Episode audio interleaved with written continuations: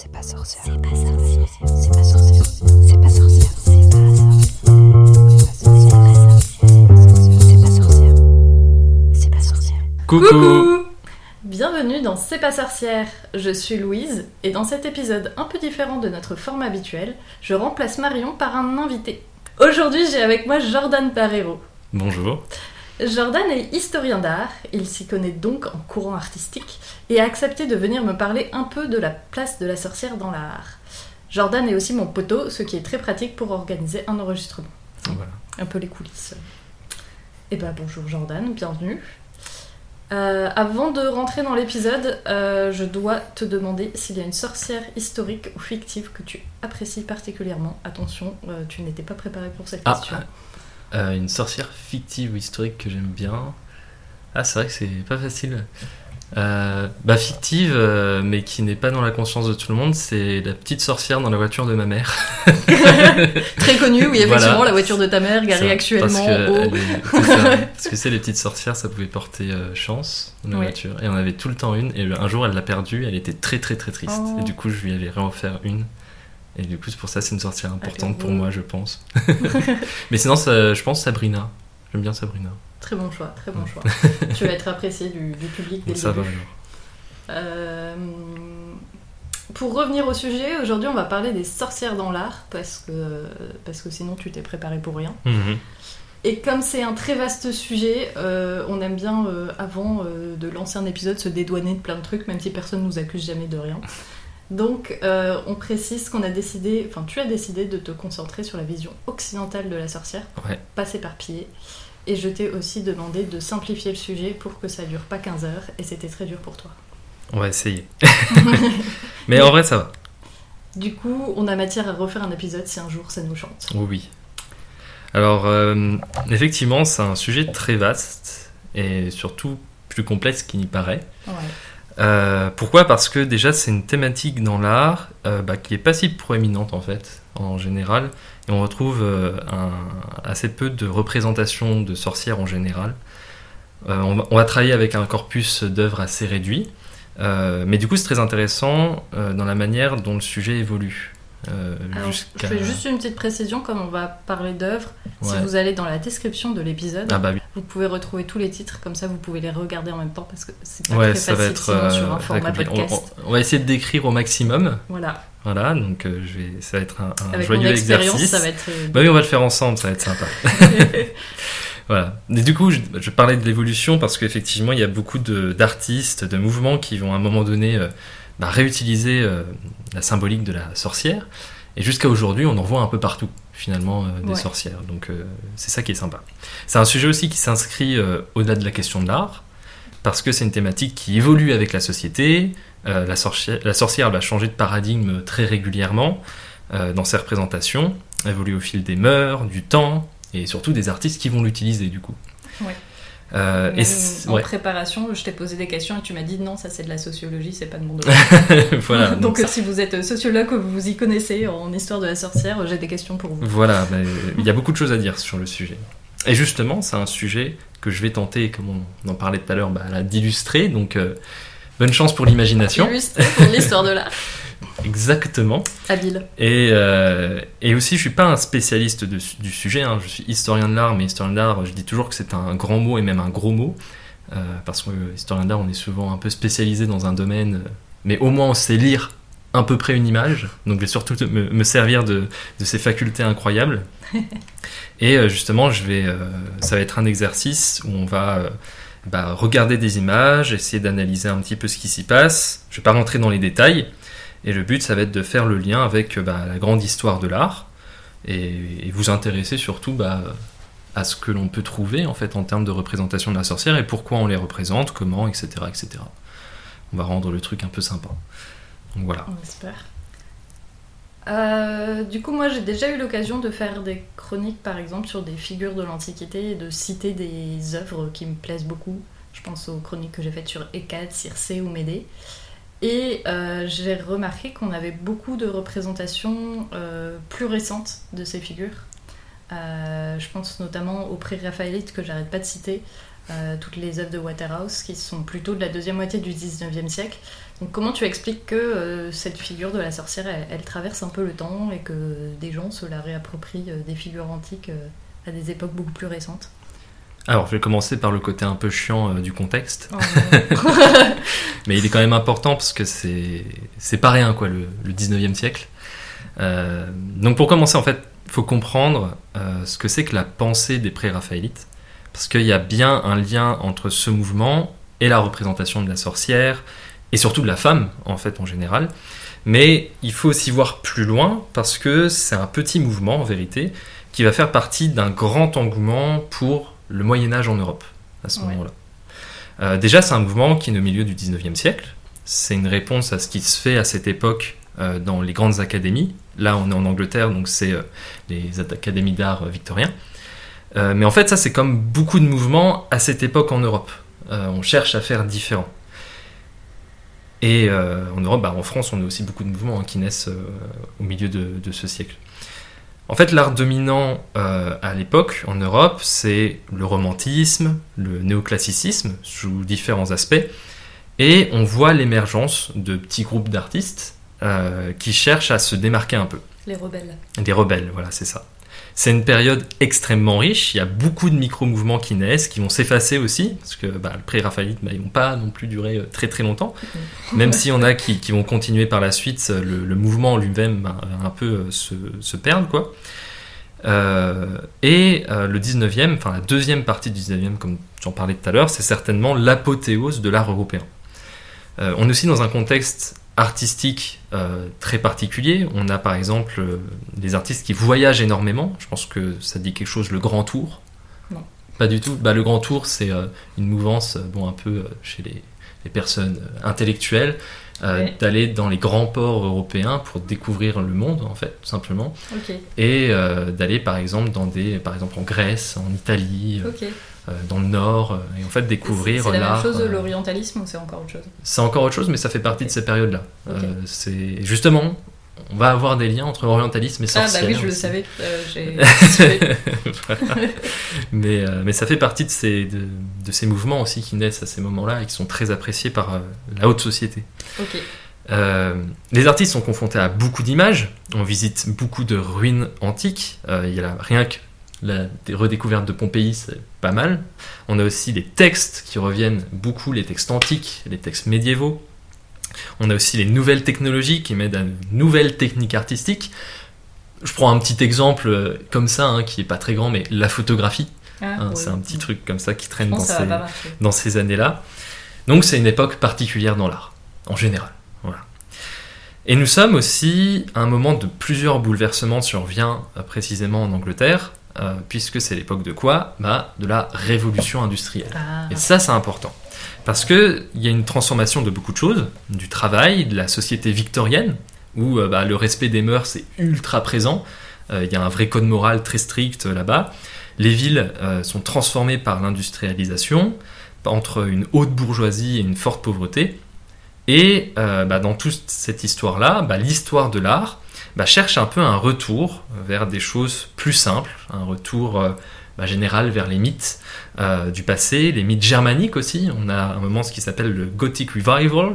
Euh, on cherche euh, véritablement, et cela dans toute l'Europe artistique, un retour vers ces récits classiques, mais surtout spirituels et ésotériques, mystiques. Et du coup, c'est un retour parce que euh, on se dit euh, je veux le réinterpréter avec euh, ma vision moderne ou c'est carrément je veux revivre Je veux revivre. que. Je vais venir un petit peu plus tard parce qu'il y a tout un courant aussi à ces, durant ces siècles-là qui vont être un peu contre cet univers industriel qui naît à ce moment-là. Mais tu vas demander, mais Jordan, Mais dis donc, mais où elle intervient la sorcière elle intervient où, dis donc Ah, On se pose bien la question. Mais en fait, la seconde partie du 19e siècle, c'est aussi un moment où l'image de la femme dans l'art, elle va pas mal évoluer. On a des représentations de la femme du coup, il y a un forte. lien entre la sorcière et la femme. Ouais, normalement. Mm, Je, je crois que j'ai à peu près écrit Mm. des trucs comme ça dans mon texte.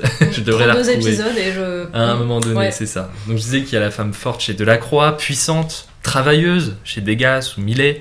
On a une femme remplie de symboles, de valeurs, et qui amène à des représentations euh, très valeureuses du coup, mais aussi dangereuses. Mmh. Attention. On fait peur. Donc pour revenir au pré-raphaélisme, parce que c'était la base de la question, Ouais. bah, l'image de la femme, elle est très présente, hein, je pense que ça tu le sais, et les femmes elles-mêmes sont aussi des artistes de Ouais. ce mouvement. Et ça, c'est aussi, ça a aussi son importance. Je pense particulièrement à Evelyne de Morgan, Ouais. euh, qui va peindre beaucoup de femmes puissantes. D'ailleurs, si vous aimez le style pré-raphaélite et euh, les reproductions de femmes puissantes en images, eh bien, je pense que c'est une artiste qui vous plaira énormément. Je vous conseille d'aller euh, observer un peu ce qu'elle a fait. Il y a beaucoup de femmes tirées de mythes antiques, euh, médiévaux, mais aussi de femmes jeteuses de sorts, empoisonneuses, de sorcières, de magiciennes comme Médée. Et un tableau que j'affectionne euh, particulièrement pour ce thème, que j'ai découvert hein, d'ailleurs euh, en faisant euh, toutes ces recherches-là, eh bien c'est euh, The Love Potion, a été peinte en 1903, donc on est assez tardif, hein, mais ça reste quand même dans ce, dans ce mouvement. Et euh, si on regarde un petit peu l'œuvre, je la trouve euh, très intéressante parce qu'on commence à rentrer justement sur euh, la manière dont on va eh bien, décrire la, sorcière à, à cette époque-là. Alors, globalement, on est dans une petite maisonnée. On est, sorte, on est dans le salon certainement, on a de la banquette, on a des tapis, un petit plancher. Et surtout ce que l'on voit... J'aime que tu décris le plancher. Ouais, mais c'est important. Alors, c'est faut- des lames bois faut- chêne, euh, Ouais, c'est bien, faut... comme ça, si les gens peuvent pas aller voir tout de suite, ils ont bien l'image. euh, euh, voilà. mm. Euh, on a une femme, euh, vraiment au premier plan, au centre du tableau, qui prend une grande partie hein, d'ailleurs du tableau, qui est en format euh, du coup euh, Portrait. portrait. Je sais pas pourquoi j'ai le paysage en mots, mais c'est pas ça. Parce qu'il y a un paysage derrière. Exactement, c'est pour ça. Et donc cette femme, elle est vêtue d'une grande euh, tunique jaune, euh, d'un style très oriental Ouais. pour le coup, et même dans euh, les petits bijoux, les petites décorations installées en plus sur la robe, c'est très orientaliste comme, euh, comme type de, de décoration. Ouais. Elle est de quelle couleur de cheveux? Elle est rousse. Elle est rousse, c'est pas bien ça, attention, attention. Euh, c'est une jeune femme, belle, un teint très blanc, et euh, dans cette scène, elle est assise sur un petit banc, euh, adossé à un autre bureau où il y a beaucoup d'ouvrages à l'intérieur, et plus au niveau du, du- du haut de la scène, à droite, vous avez une fenêtre euh, qui s'ouvre justement sur le paysage dont, dont je voulais parler tout à l'heure, et un paysage qui va assez loin. euh, c'est une sorte de paysage où vous avez euh, tout au fond une, une scène vallonnée de, de rochers et un château. écossaise, je dirais. moi. Ouais, un Ouais. peu ça fait ça. et le petit château. Un petit bout de château qui traîne en haut à droite et euh, juste en dessous, euh, toujours dans ce paysage, vous avez une petite, un petit escalier avec une petite place euh, toute, toute blanche et vous avez deux autres personnages au fond. Maintenant, on va aller analyser les choses un peu plus loin puisque c'est pas une scène juste d'une femme qui fait quelque chose de particulier, n'est-ce pas? Puisque cette femme euh, n'est pas tout, à fait innocente, puisque dans ses mains, euh, dans sa gauche, elle tient quoi donc? Une coupe. Une coupe, un petit calice, et dans sa main droite, elle déverse Une petite fiole. euh, une petite avec un fiole, Liquide un peu rouge. voilà, avec un petit liquide rouge à l'intérieur. C'est du sang. Ou peut-être, j'en j'en- ça j'en sais rien. Je- tu es sûr de je ça reconnais. Tu reconnais la couleur Oui. du sang, très Ouais. bien. Et qu'est-ce qu'on a aussi au pied de cette femme? Un chat qui a vu la mort. Ah oui, c'est c'est vraiment euh, tout de suite. Moi, je vais euh, tout de suite dans l'interprétation. Mais le chat, euh, je vous conseille d'aller voir rien pour le chat qui a les yeux ronds comme de billes et qui Ouais. te regarde. Et clairement, il a vu des trucs. Il a vu des trucs, c'est ça, il a vu des choses. Et bien effectivement, nous avons un chat noir qui est positionné juste à ses pieds. Alors la scène, si ça s'appelle euh, The Love Potion, donc la potion d'amour, c'est pas pour rien. Je pense que tout le monde l'aura compris ici, puisque ce que l'on voit par la fenêtre, bah, c'est tout simplement euh, les deux personnages que je parlais tout à l'heure. Eh bien, c'est un homme euh, habillé en armure, donc peut-être un chevalier, et une jeune femme, rousse aussi d'ailleurs, euh, dans une robe blanche. Et c'est intéressant parce que c'est presque comme de la BD, c'est-à-dire que vous avez la première scène où euh, vous avez cette Ah, cette sorcière qui euh, est en train de préparer son filtre d'amour, et vous avez au fond par la fenêtre, eh bien la scène qui se réalise, Mmh. c'est-à-dire la femme qui une pelle à- euh, voilà, exactement. En plus, c'est très très chevaleresque hein, comme scène pour le Mm. coup. T'as le château au fond, t'as les deux amants qui sont juste là avec le filtre d'amour euh, qui est présenté. Donc euh, est c'est juste en dessous d'eux. exactement en plus. Donc c'est c'est très intéressant comme, comme Mais manière comment de tu sais. Enfin, à part le fait qu'elles soient toutes les deux rousses, Mhm. tu pourrais aussi interpréter ça en mode elle est jalouse et elle veut assassiner quelqu'un. S'il n'y avait pas le titre, S'il y dit avait pas le titre. Sauf que le fait que ce soit quand même un élément presque de chevalerie dans l'histoire et que la sorcière présentée n'est pas si. a pas l'air si méchante que ça. Parce qu'on Ouais, va en voir hein, des sorcières. sereine, hein. Elle a plutôt l'air sereine, effectivement. Même le chat noir, il fait pas trop. On n'a pas, on s'inquiète pas trop du chat noir. Ah, c'est elle vit- qui t'inquiète, hein. Il a Toi, il t'inquiète, je sais. Elle Il vit dans un. mort, lui cette nuit. Exactement. Elle vit dans un environnement plutôt riche. hein. Les couleurs Ouais. sont très pures. Euh, C'est pas des couleurs sombres. Il n'y a pas vraiment de rouge sang. Parce que moi, la potion, en tout cas, quand je l'ai regardée, je trouve qu'elle était plus rosée que, que rouge. C'est pour ça que l'interprétation du sang, Euh, je sais pas je, si je laisse les gens donner leur avis dans les commentaires, mais Voilà. euh, Ouais, ça se discute. hein, ça se euh. discute, ok. Le, le- le gobelet, ok, je veux bien que ce Je soit viens du- de zoomer euh, pour preuve numéro 42. euh, Voilà. Zoom sur le gobelet. euh, ouais, hein, c'est rouge. Très bien, ok, j'accepte pour le rouge, mais c'est peut-être du sang gentil, c'est pas forcément du sang méchant. Ok, Voilà. d'accord. Autre petit truc intéressant, on reviendra après à tous les attributs de la sorcière, hein, évidemment. On Ouais. a aussi autre chose qui nous montre que c'est potentiellement de la sorcellerie ou en tout cas des, des choses mystiques. À Les ton avis, c'est quoi. Les grimoires, exactement. Il y en a un peu partout, juste en dessous. Avec des Euh, trucs en latin écrits ouais. dessus. Alors, j'ai pas pris le temps euh, de les traduire. hein. Ah, Euh, je suis extrêmement déçue. Je laisserai ça aux spécialistes euh, latinistes euh, pour, euh, pour réaliser tout ça. Euh, mais peut-être que ces grimoires, il y a écrit dessus euh, eh bien euh, sorcellerie ou peut-être euh, potion de filtre d'amour ou potion de mort. Et là, du coup, ça change complètement tout. Voilà. Donc, euh, donc voilà pour, euh, pour cette petite présentation d'œuvre très, euh, très fort sympathique sur l'utilisation justement de, de- des de la manière dont ils vont eh peindre les femmes sorcières. C'est de cette manière-là en tout cas. Maintenant, pour revenir toujours à ça, généralement les personnages représentés par les peintres raphaélites eh bien, sont des femmes mythologiques, bibliques, symboliques, plutôt que des personnages normaux. Ouais, Et ça, ça va être important. C'est à, à retenir, d'accord? Les personnages normaux, c'est. On on ne parle pas quand on parle de sorcières. En fait, le retour euh, aux textes et légendes médiévales, ça va beaucoup favoriser euh, la thématique de la magicienne ou de la sorcière. C'est une thématique alléchante, ésotérique et en phase en fait avec les pensées intellectuelles de l'époque. Euh, je voulais aussi parler d'un certain John William Waterhouse, euh, Hum, fameux, ouais. que tu connais bien et je pense du coup tu as bien fait connaître à tout le monde ici. Mais on y reviendra un peu plus tard. hein, Ah j'ai- zut, j'anticipais, parlé du cercle magique, hein, on, on va voir ça un peu plus tard, mais c'est juste pour vous montrer qu'on est vraiment dans des périodes où l'intérêt pour la sorcellerie en général et les thématiques de la sorcellerie sont importants. Pourquoi? Ouais, Ah. J'ai une théorie. Est-ce que ça pourrait pas être aussi, comme c'est des mouvements artistiques qui s'opposent à plutôt de l'académisme, Mm. ils reprennent aussi des figures qui sont un peu euh, dans cette opposition? Eh bien, écoute, je vais faire la transition Oh, parfaite. oh, avec c'est ce que je magnifique. dire. Eh, j'ai même pas fait d'études d'histoire de l'art. Mais c'est très bien, mais l'histoire de l'art, c'est ouvert à tout le monde, c'est ça qui est bien. La fin du 19e, en fait, elle est marquée par euh, le goût de la pensée irrationnelle et surtout les mystères de la nature. Euh, la littérature, ça va énormément participer à cela, avec euh, des personnalités et des contes fantastiques. Bon, je vais les citer, mais je pense qu'ici tout le monde les connaîtra. Euh, je pense par exemple aux frères Grimm, bon, qui existaient déjà, mais ça s'est beaucoup popularisé à ces moments-là. ouais, On a aussi Alan Poe, ouais. Baudelaire, mhm. Hugo, Kardec. Voilà. Je sais pas, Kardec. D'accord, bah, il faut- ils, en fait par- ont fait partie de tout ça. Et mais aussi dans d'autres domaines, on a des mouvements artistiques hein, qui naissent justement de ces pensées ésotériques ou euh, d'aller chercher plus loin que la science. On a les Nabis par exemple, euh, le Club des Cinq avec euh, Ilma Afklint. Et tout ça en fait, ça fait partie de ces goûts pour l'occultisme qui va, qui va prendre vraiment un impact, qui va avoir un impact dans cette société-là intellectuelle. Et pour continuer sur cette société intellectuelle qui est riche et libre, eh bien, il y a un mot important à cette époque, en tout cas une vision, euh, comment je pourrais dire ça, psychologique, philosophique, qui est importante, c'est le désenchantement du monde. Tu as Ok. peut-être déjà entendu parler de ça. Qu'est-ce que ça pourrait être à cette époque, le désenchantement du monde? Eh ben, le monde, il est enchanté, il faut le désenchanter. Alors, ça pourrait être ça, mais c'est plus complexe. Oh.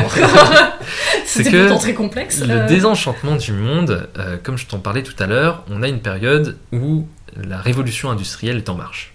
Hmm. Et ça, bah, les artistes, il y en a quelques-uns qui ont un peu du mal. Mm. Parce que ça veut dire quoi? Euh, Ça veut dire qu'il y a beaucoup de choses qui changent dans leur quotidien, dans leur société en général. Il y a tout qui change. hein. Il faut s'imaginer un moment où la ville change, où le travail change, ou même la manière dont on va euh, communiquer, euh, dont on va se déplacer. Ça va beaucoup changer à ces moments-là. Et du coup, ces artistes, eh bien ils ont du mal avec ça, euh, ils ont un peu peur de ce changement ou ils ne veulent peut-être pas le voir. Ouais. Et il y a une volonté justement euh, bah, de retourner vers des choses plus simples. Mm. Mais il y a beaucoup de mouvements européens hein, qui sont dans, cette, euh, dans ces goûts-là à cette époque. Et il y a toujours. Et il y a toujours, oui, effectivement. Mais là, on est dans un gros choc avec cette révolution industrielle, et donc les artistes, ils vont plutôt aller se porter sur des questions. Bah, euh, on a aussi la religion, par exemple, à ce moment-là, qui va pas mal décroître, parce que bah, les avancées scientifiques Mm. vont permettre d'expliquer beaucoup de choses qui n'étaient pas forcément compréhensibles à une époque, et qui Ouais. étaient expliquées par la religion. Mm. Et aussi, on a beaucoup de révolutions qui naissent à ces moments-là, et qui font qu'on va porter beaucoup moins d'importance à la religion. Alors, je dis pas forcément euh, en Angleterre, mais on va du côté de la France, mais il y a eu des répercussions dans tous les pays européens, bah, ça a quand même bouleversé les choses. En 1905, il y a une petite loi qui passe, qui change beaucoup d'éléments entre l'État et la religion, et ça, ça va marquer les esprits aussi. D'accord? Ouais. Ok, donc dans tout ça, euh, je sais plus euh, ce que je voulais dire. Euh, Moi, voilà. je, je retiens que maintenant, je dirais plus de, que je veux la décroissance, je dirais que je veux le désenchantement. Voilà, c'est ça. Donc voilà, oui, il y a une logique de résurgence de l'image de la sorcière à cette époque. Ah, Voilà, c'est le donc en fait de ce que je viens de tout, de tout ce que je viens de dire. Mais finalement, en fait, c'est pas que de la sorcière, c'est de toutes les légendes fantastiques héritées de l'Antiquité, du Moyen Âge. Euh, et enfin, dans les représentations, si on commence petit à petit à rentrer dans c'est quoi la représentation de la sorcière euh, du coup à l'époque, ouais, eh ben, on va rarement peindre déjà une sorcière pour rien. ok. Ce que je vais dire, pour moi, ça a vraiment, ça a vraiment du sens. Euh, on y reviendra un peu plus tard d'ailleurs. Euh, on va pas peindre une sorcière pour rien, c'est-à-dire dans un cadre vide avec son chapeau, son chat et son balai, mais on va plutôt la mettre en scène parce que euh, on veut, euh, comment dire, mettre en scène la sorcière dans une narration qui va la rendre coupable d'être sorcière. Ok, Par exemple, je sais pas, euh, le sabbat, un acte de sorcellerie, euh, le fait de détourner l'homme du droit chemin, etc. Et on va commencer par un petit exemple par rapport à ça. On va aller voir l'œuvre qui se nomme La leçon avant le sabbat, peinte en 1880 par Boutet de Monvel. Alors j'ai pas le, tous, les, tous les prénoms qu'il a. Louis-Maurice Boutet de Monvel. Voilà. Donc euh, Lui, il se faisait taper à la récré. C'est ça. J'ai- J'aime beaucoup cette œuvre. Euh, et d'ailleurs, en fait, des œuvres qui sont des leçons avant le sabbat ou de préparation avant le sabbat, il y en a à l'appel. Il y en a vraiment beaucoup. Je vous donnerai d'autres exemples tout à l'heure. Mais celle-ci, elle est très intéressante parce qu'elle permet de rentrer un petit peu dans cette euh, manière de représenter la sorcière, avec déjà les stéréotypes qui sont nés depuis euh, le Moyen Âge. On reviendra justement sur ces stéréotypes. Mais du coup, là, je la trouve très intéressante parce qu'en plus, on a plusieurs visions de ce qu'est la sorcière. Alors si on la décrit un peu, on va commencer par euh, la zone où on est. Donc on est dans une pièce euh, assez sombre, euh, des murs blancs, il n'y a pas beaucoup de lumière. Mm. On a peut-être que nous sommes dans une chambre vu que le personnage que nous avons devant nous est sur un lit. Euh, le personnage, eh ben, c'est une femme qui est entièrement nue et c'est littéralement une poupée de cire. Mm. Euh, elle a un teint extrêmement blanc. Elle brille. même. Elle brille même, ouais, c'est un, peu ça. Elle est très jeune, ça se voit par son visage. Et elle est à côté d'une autre femme qui, elle, n'est pas du tout jeune. Voilà, qui a beaucoup de vêtements. Elle est moche, elle est vieille, elle est habillée. Voilà, exactement. Euh, et donc, qu'est-ce que c'est? Qui c'est que ce personnage? Euh, bah, c'est la méchante sorcière. Voilà, c'est la méchante sorcière qui est assez reconnaissable. Donc effectivement, elle a un gros vêtement euh, qu'elle porte euh, sur sa tête, qui va jusqu'à sa tête. Elle a un autre châle euh, un peu rosé qui, qui couvre sa tête. Mhm. Et que font ces personnages? Bah, D'abord, euh, si on revient à notre jeune, jeune personne, elle est en train de, de regarder un immense ouvrage Où il n'y a rien d'écrit dessus. où il y a l'air de rien avoir écrit dessus, effectivement. Il faudra zoomer un peu pour confirmer ça, mais ça a l'air d'être ça. Ouais. C'est parce que c'est la magie. C'est la magie. C'est la sorcellerie. Et on comprend qu'elle lit Ou puisque alors elles sont en train d'argumenter, mais tu vois un truc toi Non, ça peut potentiellement être ça aussi, effectivement. Et euh, de sa main droite, on comprend qu'elle lit puisqu'elle est en train de poser sa main sur le livre comme si elle suivait un texte invisible, peut-être. Et en train de regarder aussi ce livre. Et la deuxième personne, donc la sorcière, elle, eh bien, lui montre, on voit qu'il y a du mouvement sur... Enfin, du mouvement, c'est euh, particulier dans, dans une image, mais on comprend Mhm. que la bouche est ouverte, qu'elle lui parle. Ouais. On a du mouvement dans ses mains. Voilà, elle est en train de lui montrer des choses dans le livre, de lui expliquer quelque chose de la main droite, etc. etc. Donc là, nous avons vraiment les deux personnages clés. On peut déjà comprendre, sans forcément ça, ça peut potentiellement être une sorcière ou une personne qui lui apprend des choses pas cool, Mais en fait, il faut regarder l'entièreté du tableau pour comprendre euh, qu'il y a des trucs euh, un peu ésotériques qui se passent dans cette scène. Mm. Par exemple, en haut à Le gauche. truc creepy des, des gros yeux, qui est encore des gros yeux qui nous regardent. voilà, c'est ça. Donc, Je sais pas si c'est un chat ou une chouette. Donc dans ce tableau, euh, toujours, euh, toujours en format portrait, vous avez euh, tout à gauche une zone très sombre où vous avez deux yeux qui, qui percent euh, bien l'obscurité. Donc ça peut effectivement soit être une chouette, euh, un hibou plutôt même, ou euh, qui est plus une créature de la nuit, du coup, euh, qui est reliée à la sorcière, ou un chat. Mm. Mais alors, la taille des, des yeux et de l'espacement des yeux pour un chat, je sais pas. Moi, Ouais, j'irais si, plus vers. Ouais, ça se tient quand Ça même. se tient quand même. Ok, d'accord, j'ai confiance alors.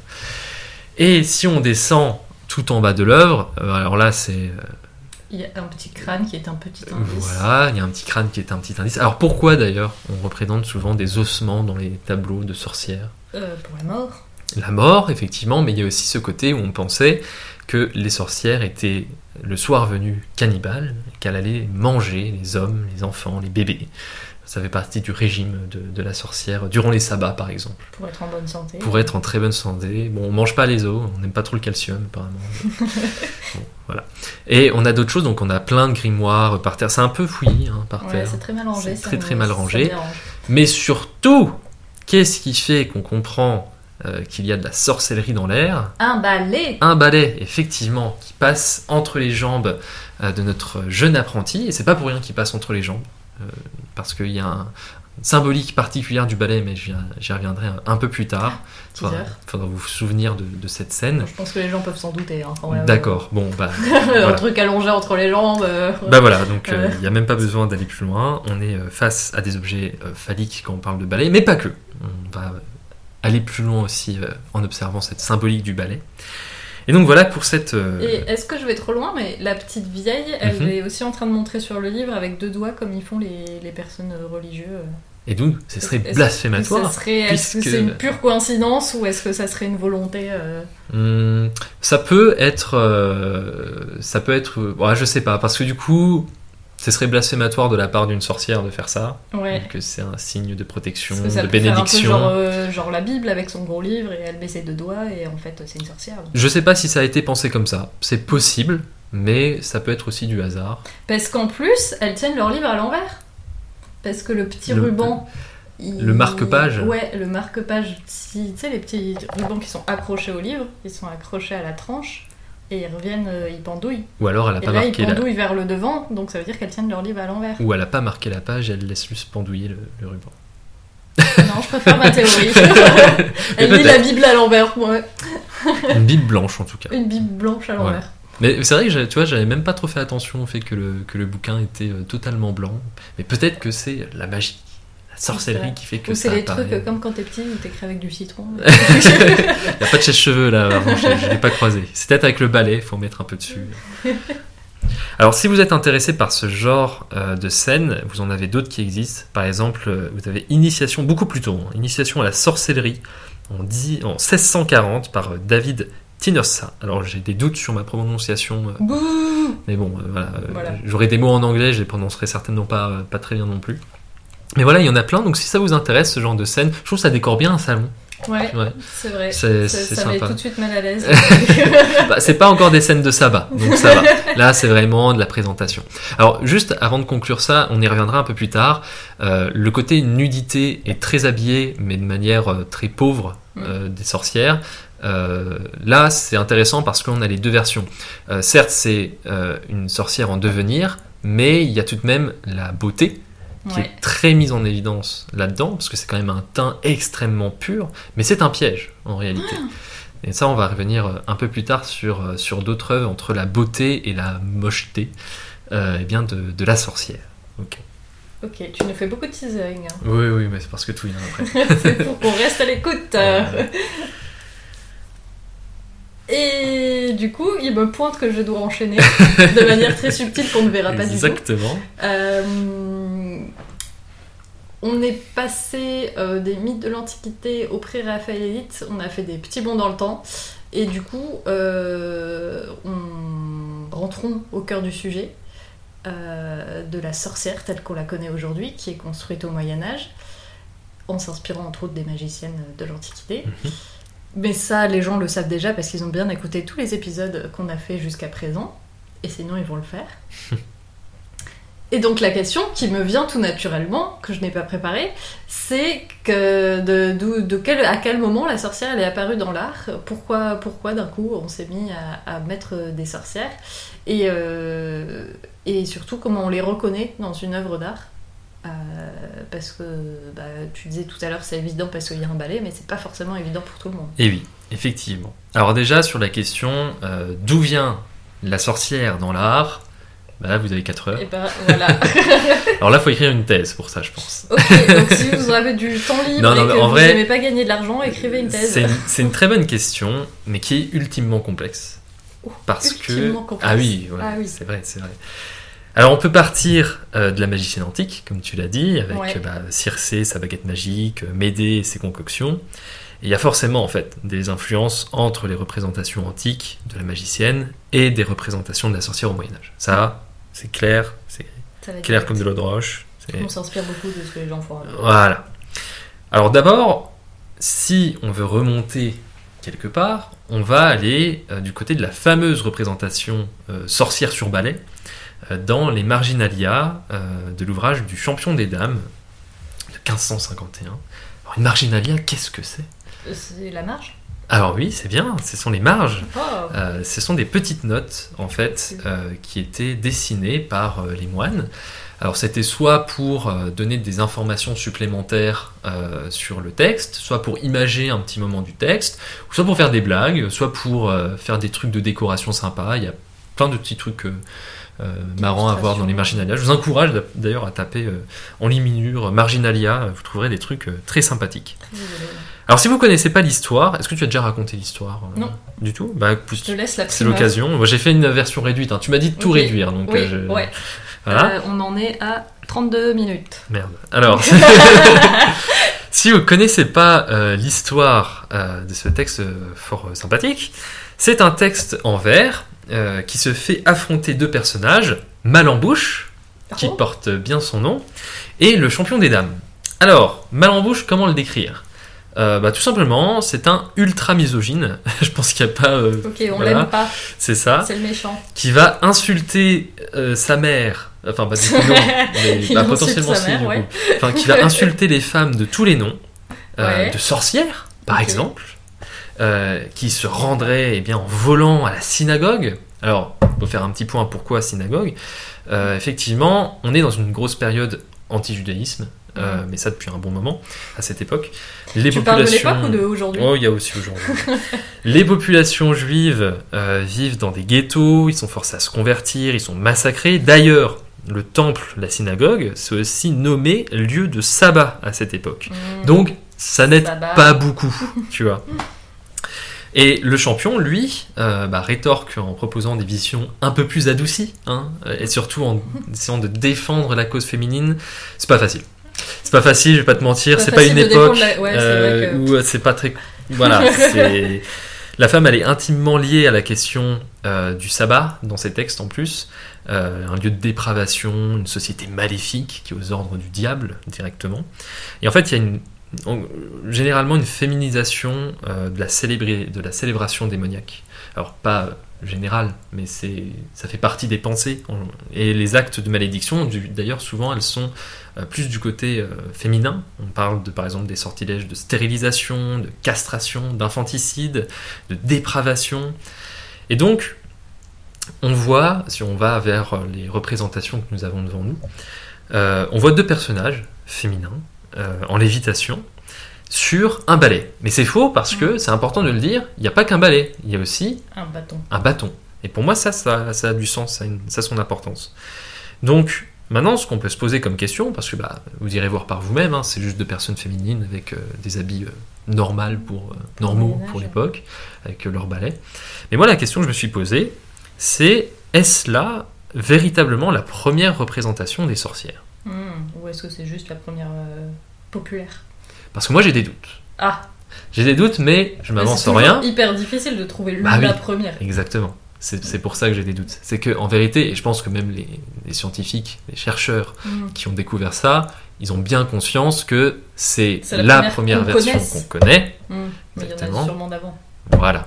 Et justement, le moine euh, qui a illustré euh, les marginalia de ce texte, Mm. euh, de, de ce, de ce manuscrit, eh bien, il s'est soit inspiré de ce qu'il a lu, du coup, de ce texte, en disant, bah moi, je vais reproduire Mhm. comme ça, mais est-ce qu'il n'aurait pas vu auparavant, justement, des représentations qui lui a fait dessiner ces types de représentations Ouais. Ou est-ce qu'il a lu d'autres textes où c'était dit, oui, bah la sorcière, pour voler, elle passe son balai, son balai entre les jambes et, Mm.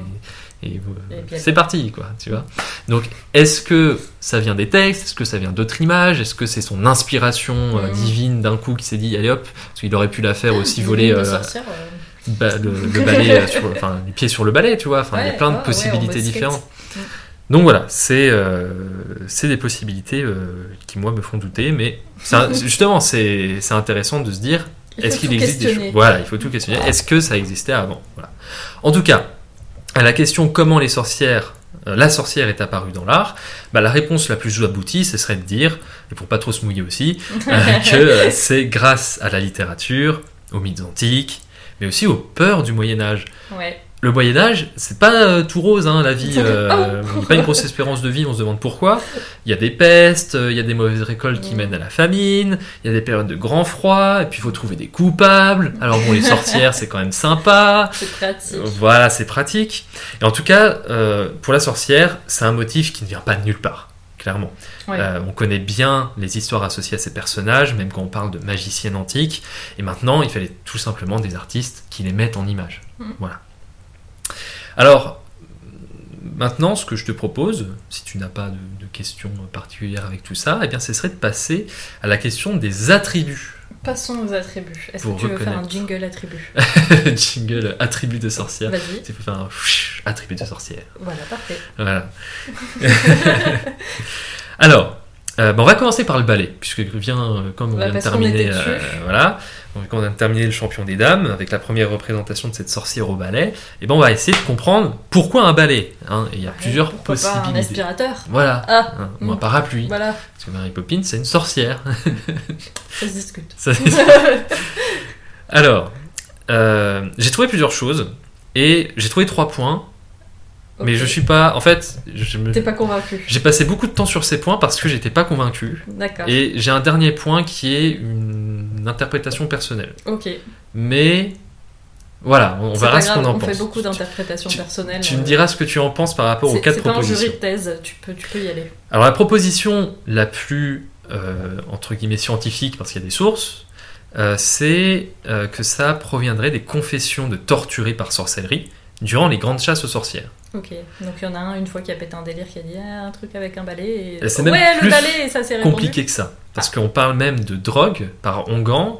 Mhm. Enfin, il y a plein de choses sympas. Ouais. Et certaines accusées, euh, du coup, parlent du diable qui leur, permet- qui leur permettrait, grâce à différents onguents, et bah, de voler sur un balai. Ils auraient aussi mis de l'onguent dessus, etc. Ouais. Et ça, en fait, c'est intéressant parce qu'il y a des textes qui nous en parlent. C'est les vauderies d'Arras. Euh, mais mon petit problème par rapport à ce texte-là, c'est que les vauderies arrivent plus tard. Ok. Donc, C'est de l'anticipation. alors, oui et non, parce que si ça se trouve, les vauderies, c'est une euh, des affaires de sorcellerie, enfin des, euh, des comment je pourrais appeler ça, de- des accusations de sorcellerie publique connues parce qu'il y a eu beaucoup de textes, il y a eu beaucoup de, de Ouais. sources en fait, euh, donc on, on a du texte pour en parler, Ouais. mais il y a bien eu des choses avant. Oui, donc, si ça se trouve, ça a déjà été dit. Et surtout, c'est important à dire Tape aussi, sur la table pour appuyer ton point. euh, c'est pas les accusés qui allaient dire euh, oui, j'ai volé sur un balai. Oui, bah hein, évidemment. Parce qu'elles n'ont pas volé sur un balai. Voilà, c'est ceux qui accusent. Donc, Ouais. forcément. Donc le mot est passé de Eh, viens, on dit qu'elle vole sur un balai. ah ouais, Voilà. vas-y, trop drôle, vas-y, je le mets aussi. Donc voilà, il y a cette possibilité. Pour moi, c'est quand même euh, une des possibilités les plus euh, enfin, adéquates à tout ça. Oui. Et euh, il y Et avait aussi tout ce délire. qu'on retrouve parce que quand on a des. Enfin, à chaque fois que je regarde des figures euh, historiques de personnes qui ont été accusées de sorcellerie, les seules euh, sources historiques qu'on a, c'est euh, les extraits des, des Ouais. accusations. Donc, c'est l'histoire écrite par les personnes qui les ont accusées et qui ont écrit ce qu'ils voulaient en fait dedans. Voilà. Donc pour moi, ça fait partie certainement de ce qui se rapproche Mm. plus ou moins de la vérité. Ensuite, il y a des choses, je les ai mises, mais je suis pas trop sûr. T'es pas convaincu Je suis même pas du tout convaincu en fait. Alors j'ai trouvé un truc. C'est bien, tu es honnête, tu l'as dit quand même. Voilà, c'est les traditions des ballets des druides en Genève. Ouais. Euh, G-E-N-E-T, Genève. Ok. Genève. C'est une région ou... Alors non, c'est une plante. Ah, on joue- ah oui, d'accord, ok. Voilà. Euh, alors, j'ai trouvé une seule source sur le Ah, sujet. Ça a l'air très Et, crédible. et c'était pas trop crédible de base la source. Mais effectivement, ça peut faire penser parce que le genêt, c'est une plante qui a Ouais. été utilisée comme balai en fait. Euh, parce qu'effectivement, ça, C'est un peu souple. la manière dont les, voilà, les, les tiges sont faites, ça ressemble, ça pourrait. Bon. Mm. Et effectivement, bon. moi, ce qui m'a un peu euh, dérangé avec l'idée là, c'est que bon, déjà, ça vient de cultures qui sont un peu différentes et avec des temps un peu différents et où il n'y a pas vraiment de représentation qui les associe. Donc, moi, j'ai pas par exemple trouvé de, de représentation de sorcières qui étaient avec un genet et qui balayaient un truc ou qui s'envolaient avec. Donc, peut-être que j'ai faux, hein. peut-être qu'il y en a. Et là, pour le coup, ce serait intéressant de voir. Si vous en trouvez, bah, Envoyez-les. envoyez-les à, et euh, justement bah, ça peut euh, dire justement que oui il y a bien quelque chose en lien avec euh, les, le genêt s- et les traditions druides et encore faut voir est-ce que ça a été utilisé par d'autres choses etc est-ce que c'est seulement Mm. druidique Euh, là je m'y connais absolument pas en tout ça en druidisme. druidisme voilà donc voilà ça c'est euh, ce que je trouve le moins euh, pertinent ensuite euh, bah, on peut aller voir du côté des symboles aussi Ouais. par rapport au ballet De ce Euh, qu'on a teasé tout à l'heure. voilà parce qu'effectivement le ballet ça a gardé beaucoup de symbolisme Plutôt euh, bah, tout au long euh, des siècles, hein, depuis le Moyen Âge. Il y en a un qui revient assez régulièrement, c'est le, le symbole de l'union entre un homme et une femme, euh, parce qu'il y a ce côté... Ah ouais? oui. Il y en a peut-être d'autres aussi pour toi, de la, aussi de la pureté, parce que ça nettoie. Euh, Ouais, mais pourquoi l'union? Alors, l'union, parce que... C'est plutôt la discorde de genre c'est à toi de passer le enfin, je sais pas le. Bah, euh, je sais pas si tu connais la tradition d'une jumping the broom. Tu Sauter au-dessus du balai. C'est comme l'inverse de la lambada. Voilà, c'est ça, exactement. Il y a beaucoup de mariages, en fait, qui se font avec ces traditions-là. Ce... Ah ouais, je crois que j'ai déjà vu, ouais. Voilà, Ok. tradition africaine, en Amérique on en retrouve, etc.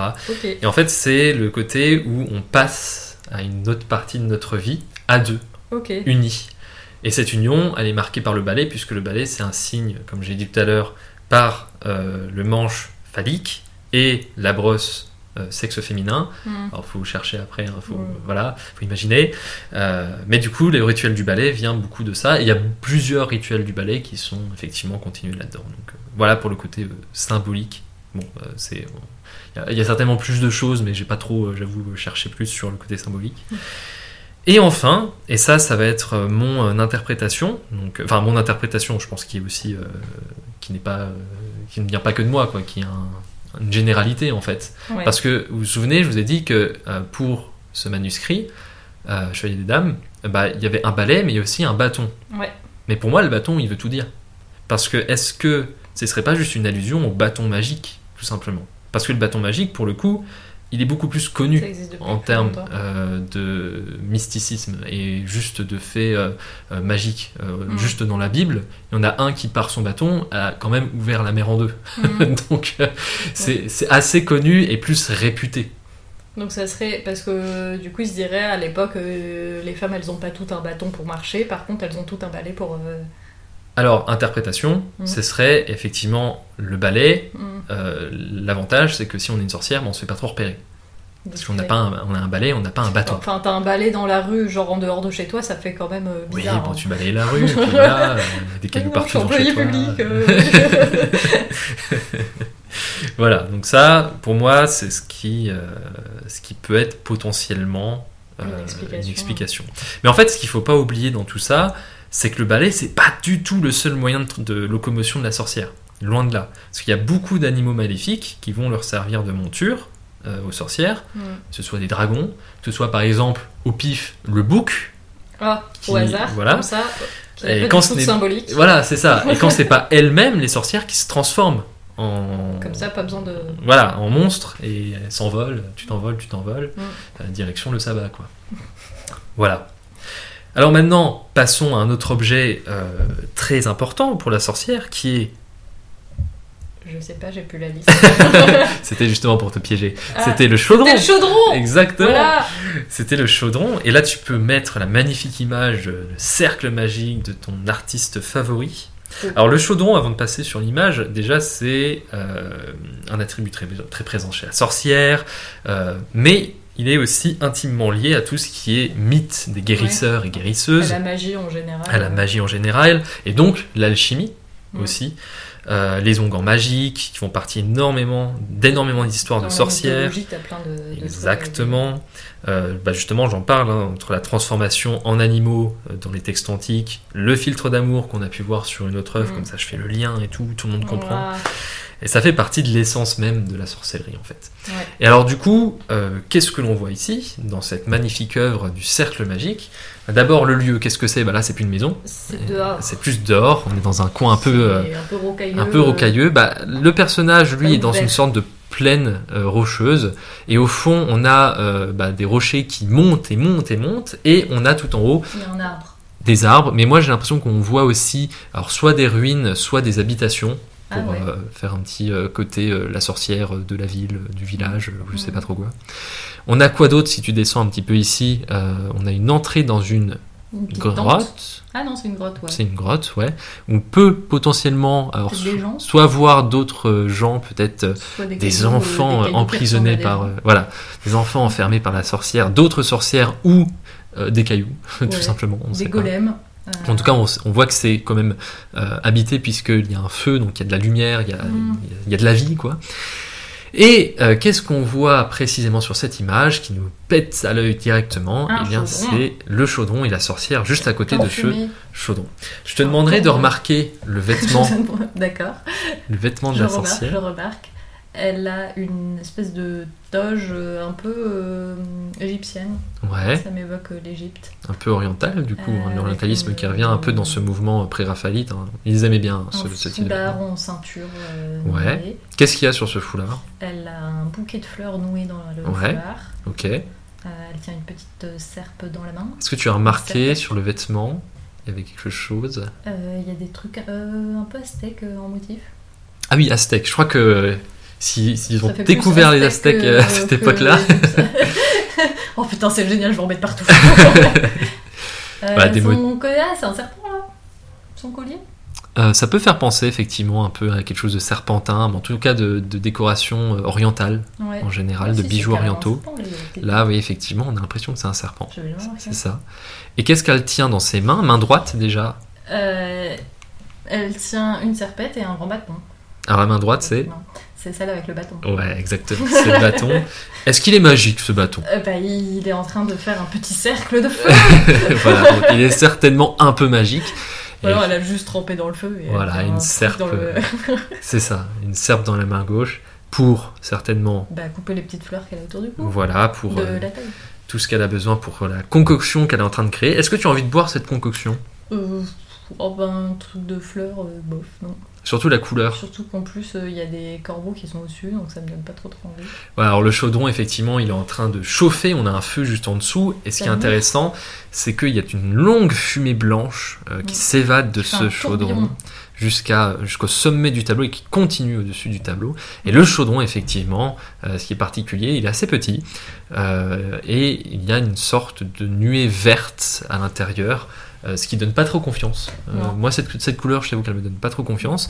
Et surtout, on a. Pas de la soupe. Ouais, non, c'est plus du soufre que de la soupe. Et euh, donc, si on peut revenir juste au bâton, puisque ça fait partie aussi de tout ce rituel, mais effectivement, elle est en train de tracer, le mouvement, on voit un peu son mouvement dans la manière dont elle se tient, elle est en train de tracer ce cercle de feu, on imagine de feu, puisque euh, euh, au bout du bâton qui touche le sol, on a une légère fumée, c'est ça qui, euh, qui, décolle, qui se décolle du, du sol, et donc qui marque tout le sol, qui lui aussi est un peu, euh, un peu de fumée à l'intérieur, donc ça doit être, ça doit être assez chaud.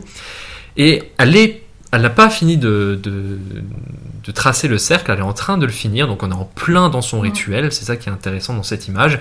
Et autre chose, effectivement, tu l'as remarqué, il y a des animaux Mhm. dans, euh, dans, dans ce tableau.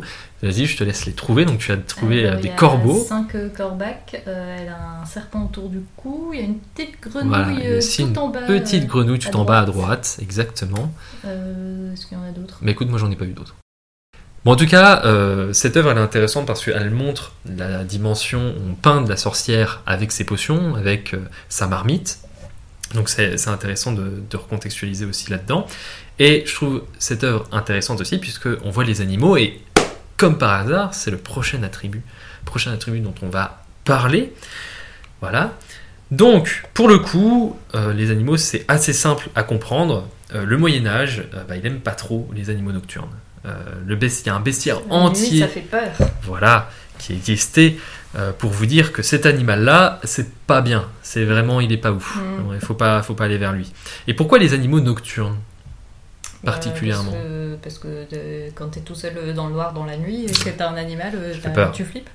Alors, on va aller du côté religieux. Vivre la nuit, c'est un péché. C'est mal. C'est pas bien. Et donc, dodo.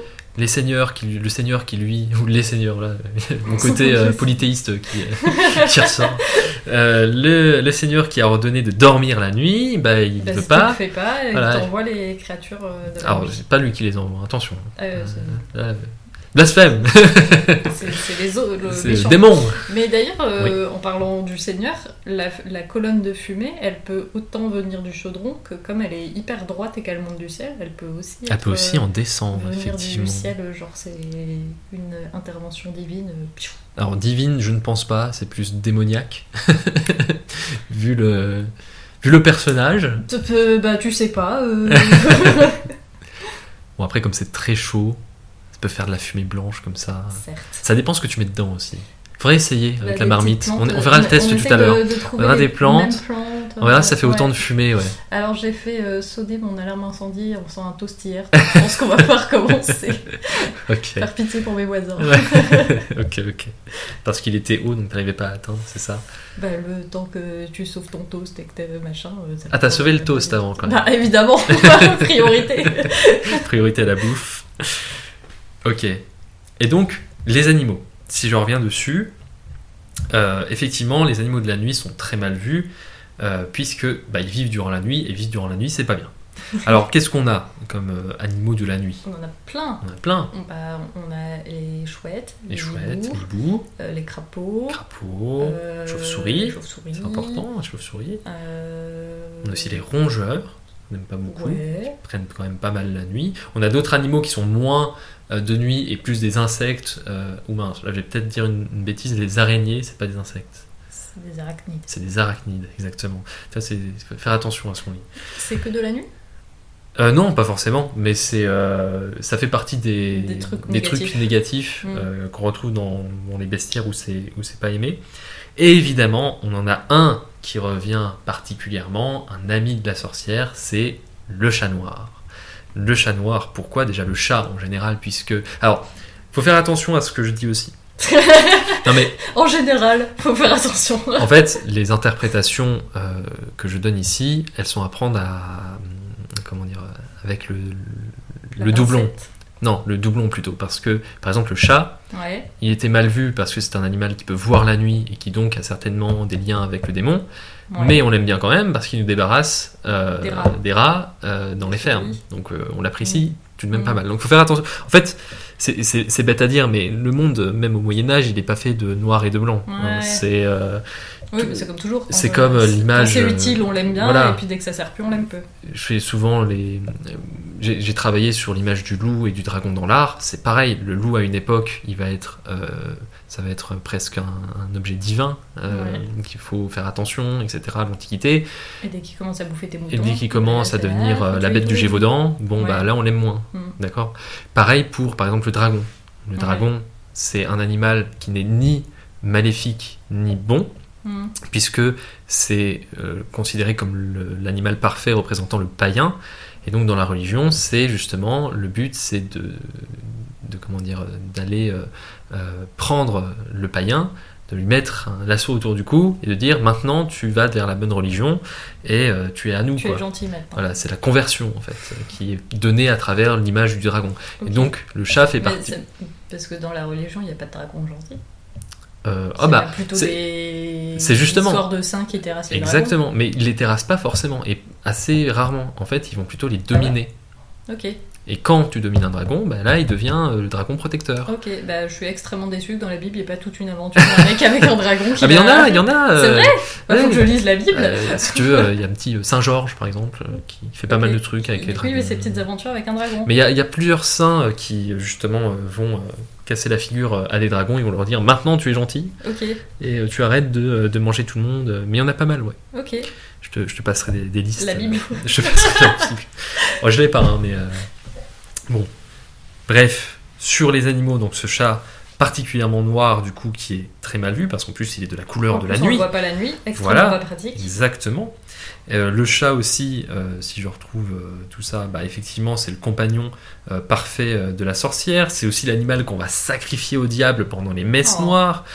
C'est la matérialisation du démon. Il partagerait ses pouvoirs pendant le sabbat avec les sorcières.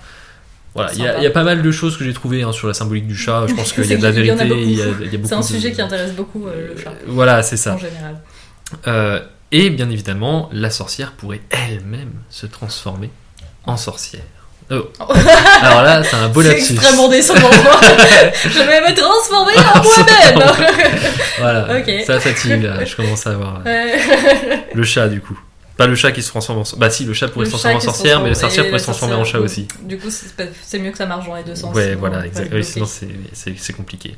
Et bien évidemment, il y a un autre animal qui est le mâle, qui est Le bouc. Le bouc, exactement, très présent dans les représentations, particulièrement durant quoi? Bah, Les sabbats.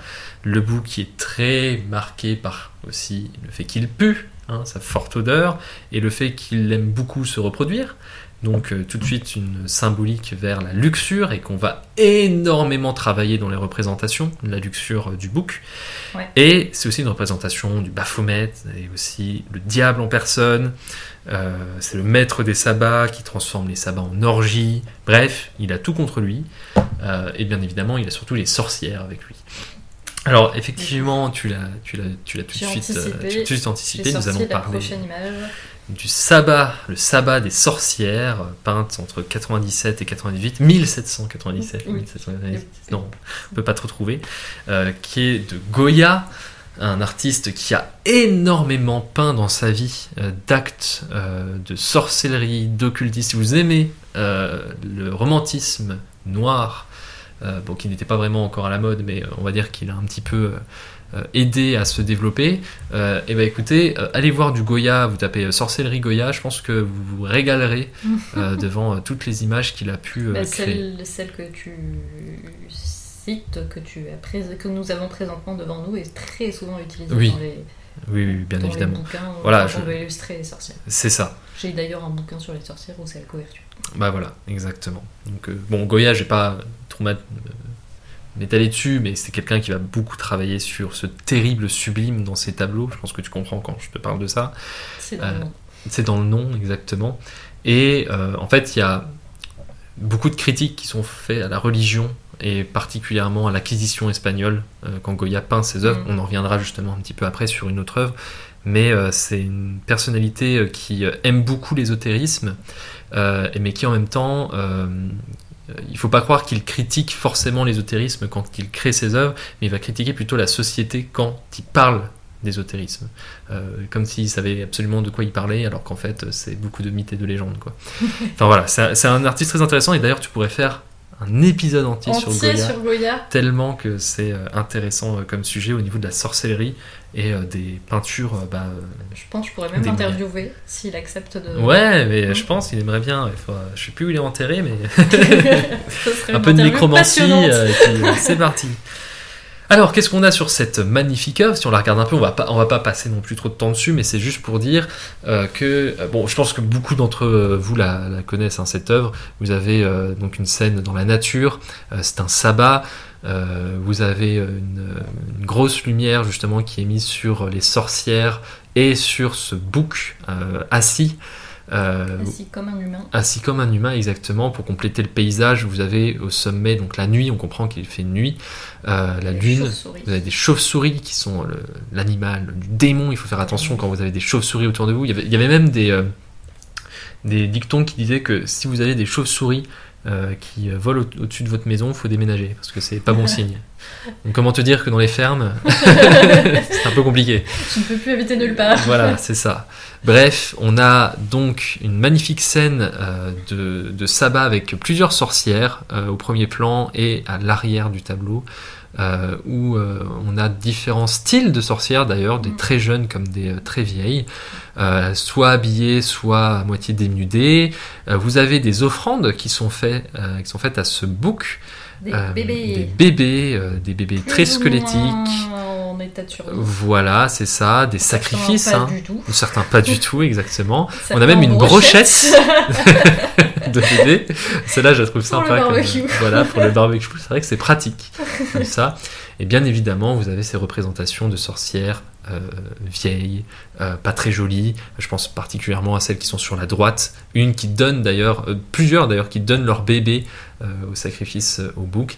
Et bien évidemment, comme c'est le bouc, il faut à un moment donné mettre la luxure euh, eh bien, euh, en place. Et donc, sur les parties génitales euh, du bouc, vous avez euh, eh bien, une scène euh, assez euh, particulière où une sorcière est en train euh, eh bien, d'avoir un petit acte euh, avec euh, le bouc. Voilà. Donc euh, une image euh, très... Et là, ceux qui l'ont pas ouvert, ils sont tous en train de googler pour. Quoi ça. Voilà. Donc euh, c'est euh, c'est intéressant parce que c'est vraiment euh, l'image type en fait de ce qu'on peut avoir du sabbat. Il va y avoir des sabbats beaucoup plus euh, complets entre guillemets euh, qui vont être représentés. Mais celui-là, ce qui est intéressant, c'est qu'on voit un peu tous les les côtés obscurs qu'il peut y avoir dans le sabbat entre les animaux, euh, le- la luxure, le sacrifice, les sorcières représentées euh, de la manière la plus euh, cohérente entre guillemets qu'on peut. Il manque presque juste un balai. Je suis un peu déçu. C'est vrai. Voilà. Ouais, Ou alors peut-être que la brochette. chauves-souris qui évoquent quand même le Ouais, c'est vrai, mais peut-être que la brochette, de bébé, en fait, c'est un balai, voilà. Une fois qu'ils enlèvent les bébés. et- Exactement, on le voit pas très bien. Mm. Et donc voilà, c'est pour ça que cette œuvre est très très intéressante. Mais je vous encourage vraiment à aller voir du Goya. Allez voir du Goya. Alors maintenant, on va passer aux vêtements, mais j'ai parlé très peu euh, de ça parce que bon, on a déjà un peu dit euh, Déjà, tout la moitié sur, du euh, temps, ils en portent pas. Voilà, c'est ça, c'est ce que j'allais dire. hein, D'ailleurs, la- soit euh, là, c'est représenté nu, Mm. dans tous les cas, soit c'est des vieux vêtements un peu déchirés, sales, ou, et là, on revient aussi aux, aux œuvres que l'on a vues, ça peut être oriental, le Ouais. type de vêtements. Mais ça, ça va appartenir à que quelques mouvements artistiques, pour le coup. Parce que si on Ouais. revient en arrière, tu vois que il n'y a jamais de ce type de vêtements qui sont positionnés. Mais c'est parce qu'il y a un goût aussi pour l'orientalisme. C'est à- pas à que cette les période. qui mettaient dans les. Voilà, ça, c'est l'époque de la colonisation. euh. On s'intéresse beaucoup à nos colonies. On se dit, ah, il y a plein de richesses là-bas. Oh, c'est beau les vêtements. Effectivement, on va en peindre. Il y a beaucoup de peinture qui est orientale qui arrive dans les pays européens. Donc, on, on va beaucoup s'inspirer. Euh, donc, voilà, c'est pour ça que c'est un peu un melting pot de, de Mm. tout ça. Donc, c'est normal à cette époque de voir des femmes représentées avec des vêtements euh, orientaux, orientales Mm. euh, dans, euh, dans les œuvres. Voilà. Alors maintenant, j'aimerais passer à un truc très sympa. C'est le chapeau de la sorcière. D'où Alors. est-ce qu'il vient? Déjà, est-ce que toi, tu as une idée? Euh, je crois qu'il y a aussi plein de théories. Oui, il y a beaucoup de théories. Il y, a les- il y avait une théorie sur les chapeaux des... que les juifs portent à l'époque. Ouais. Il y a une théorie sur les chapeaux des protestants. Mhm. Euh, je sais plus les autres. Oui, bon, bah, on passe à la suite. Alors, je ne connais rien alors. non, bah alors du coup, effectivement, ça fait partie de tout ça. Euh, pour les chapeaux, euh, c'est une question qui est en fait plus récente en termes de représentation. Euh, le tableau le plus récent, où on trouve ce fameux chapeau très stéréotypé de la sorcière. C'est sur les trois sorcières de Macbeth de Daniel Gardner en 1775. Donc euh, on, va, on va le regarder un petit peu ensemble. Euh, c'est euh, un lien direct, je pense que ça tu t'y connais mieux que moi, avec l'œuvre de Shakespeare.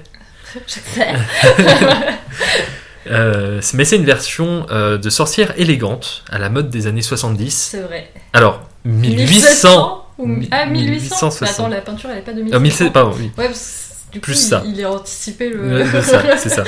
1770. Et surtout, ce sont des fans, des fans, des femmes euh, de la haute société anglaise. Ouais, carrément. Donc, euh, il y a trois sorcières qui sont des femmes de milieu intellectuel de l'époque et qui ont bah, chacune à leur manière, une grande influence dans la politique à ce moment-là. Et c'est un tableau qui les unit euh, aussi bien dans la vraie vie parce que c'était des amis. Euh, donc bah, elles se sont peintes toutes les trois en même temps. C'est la Ah, petite, trop euh, bien. On a fait notre petit spectacle de fin d'année. Voilà, c'est ça. petite, un petit souvenir. un petit souvenir. Mais c'est aussi des amoureuses de la littérature fantastique. Et donc Mmh. certainement qu'elles ont lu des choses par rapport à cela, comme Shakespeare par exemple, à tout hasard. Hein. Et donc elles se représentent ainsi. Trop bien. Alors, Euh, je cherche deux potes pour faire ça avec Alors ce qui est intéressant dans l'œuvre, c'est qu'on retrouve euh, différents objets euh, de nos Un sorcières. milliard de trucs qui évoquent. la- C'est hyper bourré de oui, c'est bourré, de mais c'est bourré de références, rien que le chaudron, Mm. le fait qu'elles mettent des plantes à l'intérieur, Il y a des chats. il y a des il y chats. a des, des trucs d'astrologie. Alors, même. exactement, il y a les signes du zodiaque sur cette Et d'ailleurs, ce qui est très intéressant à remarquer sur le vêtement de la, de la fille à droite, Mm. c'est que c'est typiquement un vêtement d'Halloween en fait. Ouais, carrément. Euh, T'as la robe noire, euh, très, avec plein de dentelles, euh, avec cette ceinture, avec euh, les signes de zodiaque dessus. Tu sais, c'est presque stéréotype de- Ouais. du, vêt- du, du costume d'Halloween pour Ouais. enfants. Et surtout, t'as le chapeau pointu, effectivement, qui est là, euh, très très visible. Et elle a la petite baguette dans la main. Et elle a aussi sa petite baguette. En fait, c'est Harry Potter. C'est Marion. Oui. Aussi. Oui, on n'a on n'a pas les mêmes. euh, Ouais. c'est ça. Donc euh, voilà, ça c'est intéressant.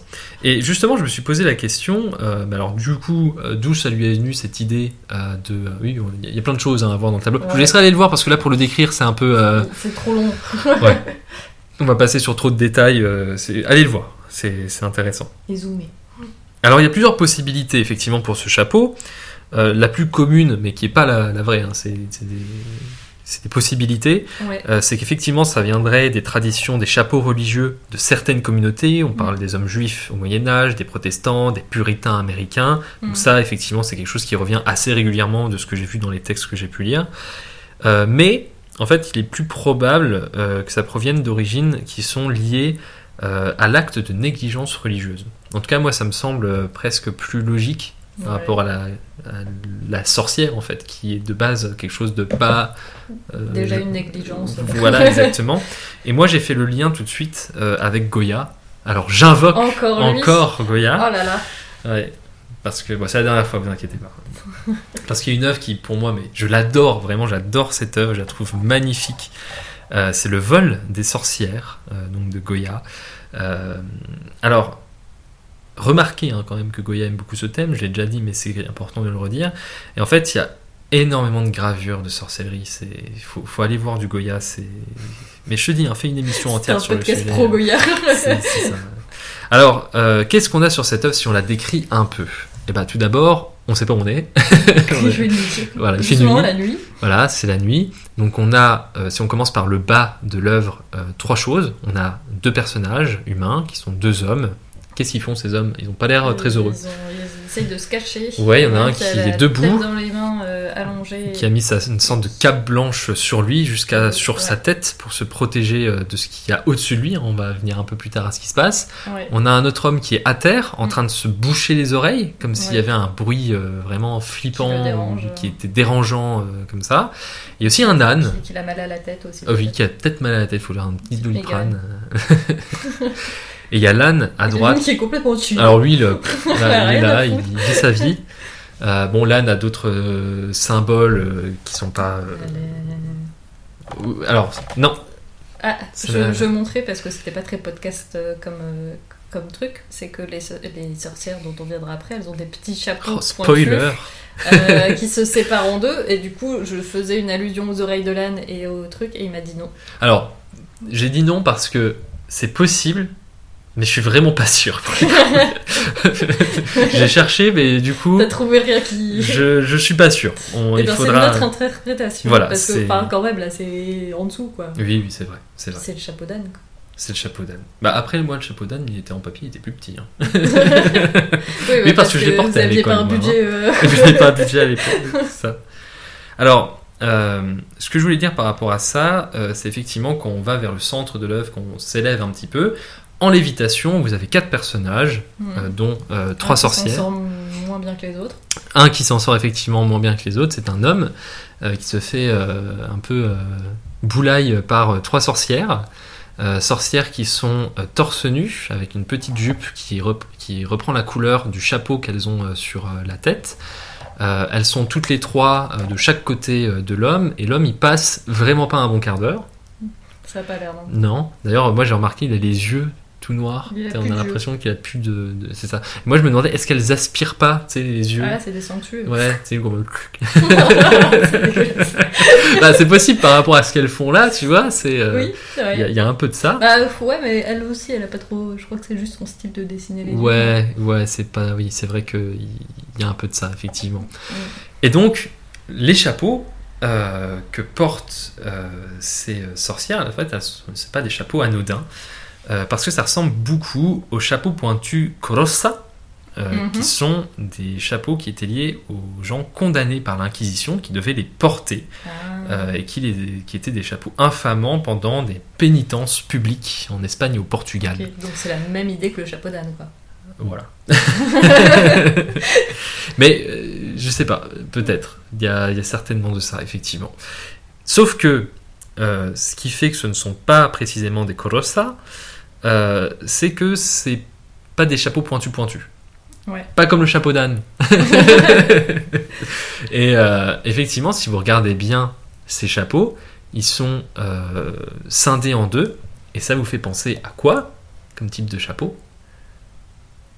Ça- moi, ça me fait penser à un truc de, de l'œil de Sauron. Ah, euh, mais je pense pas que ça soit la rêve de Goya. Ouais, je sais pas s'il avait déjà lu euh, Le Seigneur des Anneaux. Je sais même pas si c'était sorti, tiens, à l'époque. Faudrait se renseigner sur le sujet. euh. Euh, Non, je sais pas. Tu sais pas? Est-ce que ça te dit pas quelque chose si je te parle de religion et de hautes personnes dans la religion? Ah, la- les mitres Exactement. Mais ça serait inversé, parce que les mitres, c'est comme ça, non? Bah, en fait, t'as des mitres aussi qui ressemblent à ce type euh, de, de chapeau et qui vont être plus liés aux mitres euh, que portent, je retrouve ce que je voulais dire, euh, les évêques. Et du coup, le fait que ce soit fendu en deux comme ça, ça peut aussi être un signe bah, de Goya qui va se moquer plus du blasphème. voilà, de, ces, de ces personnalités de l'Église, donc à travers l'image de la sorcière. Ok. Et donc, le chapeau pointu peut aussi potentiellement venir de ces chapeaux, euh, bah, pas, très bien vus. Mm. Voilà, euh, donc c'est une idée. Ça, ça peut potentiellement en faire partie. En fait, euh, c'est difficile de trouver l'origine parce que j'ai l'impression que tout le monde portait des chapeaux pointus. Oui, c'est vrai. Donc, il y a... Moi, je pense que ça vient plus de ce côté inquisition, de ce côté infamant Mm. du chapeau, puisque la sorcière euh, bah, garde un peu Bah, ces thématiques-là. avec- Donc euh, voilà, peut-être, c'est une, une possibilité. Et enfin, je voulais terminer par une dernière caractéristique, c'est le fait qu'elle soit belle ou pas belle, la sorcière. Euh, parce que ça a son importance. La belle sorcière euh, nue, avec un teint très blanc, un visage doux, bah, c'est justement un des grands pièges de cette créature. Une Mhm. beauté sensuelle, perverse, qui permet, comme une sirène, eh ben, d'attirer ses proies. Mm. Et c'est pas rare de trouver justement des représentations où la sorcière est belle, idéalisée, euh, mais ce qui vient troubler à chaque fois, et ça je l'ai dit au début, c'est la mise en scène. Parce que c'est Ouais. grâce à la mise en scène qu'on comprend Tu as fait une boucle avec ce que tu avais dit, c'est beau. exactement, mais je vais même le répéter de c'est quoi à la fin. Ah, oh. Euh, que c'est important. Et là, j'avais pris l'exemple de Le sabbat des sorcières de Hans Bal- Baldung Grian, Grian, voilà, Lui, lui, euh, donc euh, ici euh, une gravure sur bois en 1510. Et effectivement, bah, allez voir plutôt les gravures euh, sur papier, hein, ce sera plus simple à comprendre, parce que sur bois, c'est vrai qu'on on a peut-être du mal à voir les détails. Euh, mais vous avez donc euh, un, un petit sabbat de, de sorcières là qui sont en train de préparer leur petite potion tranquille. Euh, en plus, c'est une potion qui a l'air bien bien violente. Hein. Ça envoie un- cyclone, mais d'ailleurs le cyclone, ça fait partie aussi des, des manières dont la sorcière se déplace ou invoque les, tempêtes de vent, euh, Mm. ce genre de choses. Ça fait partie de, de cet imaginaire. Et vous avez bien évidemment ces sorcières, bon, pas très très jolies. C'est pas dans les canons, hein, c'est pas les canons antiques. mm. Voilà, c'est un peu les seins qui tombent, euh, les, Les joues creusées. les joues creusées. euh, bon, voilà, c'est. euh, Elles ont leur charme, Mm. mais t'as pas envie de sortir avec elles tout de suite. Ouais, les il invites faut pas- apprendre à les connaître. Voilà, c'est c'est ça. Bon, ensuite, quand on remonte l'image, Euh, on a par contre une sorcière bah là, qui a l'air euh, plus aguichante. Elle euh, en train de rigoler. en elle plus. rigole, elle a des longs cheveux qui ont l'air bien coiffés, une peau bien lisse, etc. Et attention, il n'y a pas de balai ici. Elle, elle est à cheval sur un bouc. Sur un bouc, Enfin, exactement. Assise sur un bouc. Oui, assise effectivement sur, sur un bouc. Et là, donc, c'est la question de la belle sorcière. Et je disais tout à l'heure, on peut représenter les deux types de sorcières dans la même image. On en a déjà vu une de ces représentations. T'en souviens? Bah oui, tout à l'heure j'ai retenu le nom euh, de Maurice, euh, Louis-Maurice Boutet de Montreal. Ouah, c'est bien. J'ai retenu par cœur la leçon Trop avant bien. le sabbat. Et oui, on revoit encore ces sorcières-là. Donc, euh, on peut voir ces différents types de sorcières à différentes époques. Et ça a été euh, quelque chose qui a tout le temps un peu coexisté, cette sorcière euh, Mm. vieille, euh, pas très jolie, et cette belle sorcière, parce qu'il fallait faire vivre un peu les deux stéréotypes en fait. C'est ça. Et puis Donc, comme ça, tu peux accuser à peu près tout le monde. Et- ah, et bah je vais y venir. Eh mais t'as vu Ah, mon texte, bah, c'est euh, pas possible. bah, non, Non, même pas. C'est vraiment pas. j'ai trop bien préparé du coup non. Euh, voilà, donc la laideur de la sorcière, elle, elle est plus. Alors, c'est entre guillemets un naturel, parce que c'est un monstre, en fait, hein, ou du Mhm. moins une femme qui peut se transformer en monstre. Et pourquoi les sorcières sont souvent vieilles d'ailleurs La laideur de la, de la vieillesse, peut-être. Et peut-être aussi, ça va être lié aux accusations de sorcellerie, où, le, où la moindre marque, hop, t'es une C'est sorcière. le truc du diable, la marque du La diable. marque du diable, exactement, la moindre cicatrice. euh, Mm. le petit, petit euh, grain de beauté. petit grain de beauté, on, on pointait un truc dedans, Mm. et euh, si ça correspondait pas à ce que les gens voulaient voir, et bah, allez hop, Mm. au bûcher. Bon, après, je connais pas Du toutes coup, Ça les. finit toujours bûcher. Ouais, c'est le bûcher, il n'y a, a pas d'autres trucs, genre on jette dans le vide, il Oh, pas le truc du ça bain là où il ça fallait que tu coules. l'imagination de la personne que tu Ah ouais, ok, d'accord. Il y a un peu de tout, fonction des époques, et Ouais, c'était. c'était des sympa. ressources à disposition. Des ressources à disposition. Ok. Alors, maintenant euh, qu'on a répondu à ça, donc on a cette question de comment trouver une sorcière dans un tableau. Donc maintenant vous connaissez les attributs euh, des sorcières, mais j'ai un autre indice. Et là, Ah. je pense que tu t'y attendais pas. Bah non, il est pas dans ta liste de ce que t'avais prévu. Et en plus, tu l'as dit tout à l'heure. Ah ouais? Comment savoir s'il y a une sorcière dans un tableau? Ouais. À ton avis? Euh, Quel indice, mais genre le incroyable. Crâne. Non, Non, non, déjà. un truc bête. Les bêtes. Euh, Non, retourne- sur l'œuvre là, que tu as vu tout à l'heure. Sur la- laquelle? On en a ouvert un milliard. L'autre, encore l'autre. C'est que tu as réouvert. Louis. Voilà. Euh, Louis Maurice. Euh, Qu'est-ce que j'ai dit tout à l'heure? Tu as oublié. Ouais, j'ai oublié. Et bah tout Euh. simplement, c'est quoi le titre de l'œuvre? Le titre La leçon avant le sabbat. Waouh Ça, c'est un sacré indice quand même Ou Oui, mais c'est la pas dans l'œuvre réunion des sorcières Ou les sorcières s'en allant au sabbat C'est vrai Ou que. La sorcière invoquant le mal Ou tout ça en fait Ça, ça permet déjà effectivement d'avoir un petit indice. Bon, sur, euh, je place ça là, t'en ouais, fais ce que tu veux. C'est vraiment euh, Sherlock Holmes, merci. Non, mais en vrai, c'est bête, mais c'est effectivement une vérité. Hein, les tableaux, rien que nommer le fait que ce soit une sorcière, bah, ça t'aide Ouais. à comprendre. euh, enfin, son- le mec, il a quand même. euh, Enfin, il met un balai. un- Voilà, mais comme j'ai dit tout à l'heure, la mise en scène, sûr, je vais remettre ça. le sabbat dans le titre, Voilà. comme ça. Mais comme j'ai dit tout à l'heure, la mise en scène, ça fait vraiment tout. C'est, Ouais. je pense de toute façon, si vous devez retenir une chose de ces Allez voir Goya. et plus peut-être, euh, Et 1h18. ouais, voilà, et bah c'est la mise en scène qui permet de comprendre que c'est une sorcière. Ça, c'est presque le plus important. Retenez ça. Ça me fera plaisir déjà. Alors pour ses attributs, et je terminerai par ça, euh, son iconographie, il faut aussi prendre conscience euh, que c'est réellement à la Renaissance que tout va se structurer. Et même là, la sorcière va glisser petit à petit vers euh, de nouvelles représentations. Mm. Le balai, le chaudron, les animaux de la nuit, le chapeau pointu, bah, en fait, ils n'ont jamais véritablement collé à la peau de la sorcière. Hein. T'as vu, le chapeau, il arrive super tardivement en fait dans les représentations. Et encore, on va pas l'utiliser tout le temps. Mm. Euh, les C'est assez œuvres moderne. ouais. voilà, c'est assez moderne, les, les œuvres pré-raphaélites, parce qu'il n'y a pas beaucoup de chapeaux hein, sur, sur les sorcières en vérité. Ouais. Donc beaucoup d'œuvres, euh, bah, ils vont juste mettre quelques objets clés, et puis basta, pour comprendre.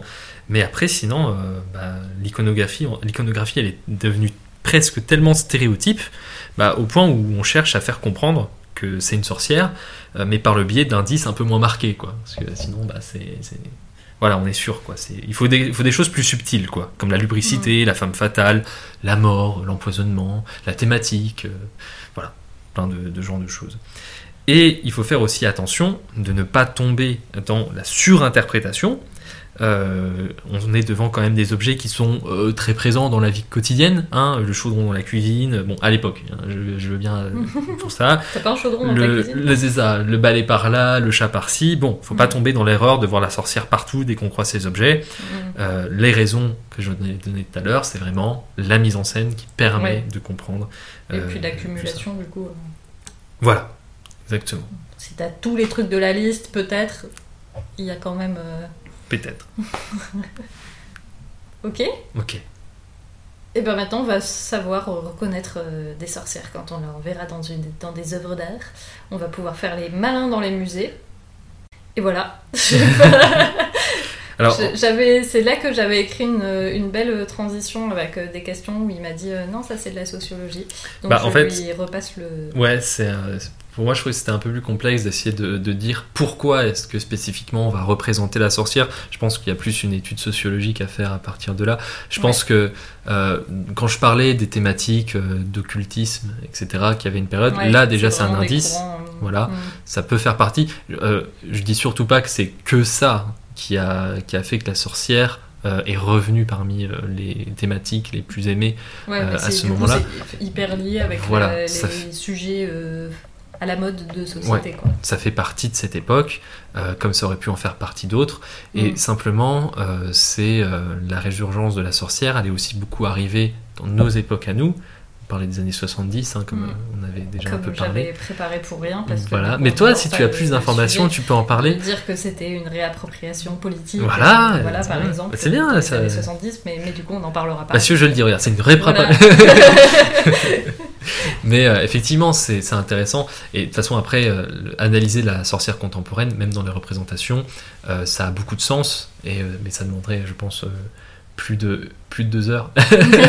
Parce qu'il y a beaucoup de sorcières contemporaines. Et je pense que comme c'est un thème qui s'est démocratisé Ouais. partout dans le monde, en fait, et que la sorcière européenne, justement, a, a pris Ouais, pas mal le pli, en fait, sur limité, le... mais en vrai il y a sur le monde. figures hyper Bah ouais, dans d'autres Euh, Peut-être qu'il y a des figures qui, dans d'autres cultures, bah, ont un peu disparu, Mm. parce que c'est la sorcière euh, européenne qui a pris un peu le dessus. Et peut-être qu'à l'inverse, aujourd'hui, il y a des sorcières euh, bah, euh, plus exotiques Mm. euh, qui vont revenir. Et euh, moi, bah, euh, là tout de suite, je pense à des séries où on voit des sorcières indiennes, chinoises, Mm. qui reviennent justement à la mode et qui permettent bah, de travailler avec des choses. aspects, ouais, c'est ça, et c'était super intéressant du coup. Exactement. Ou même de tout ce qui est dans les pays africains.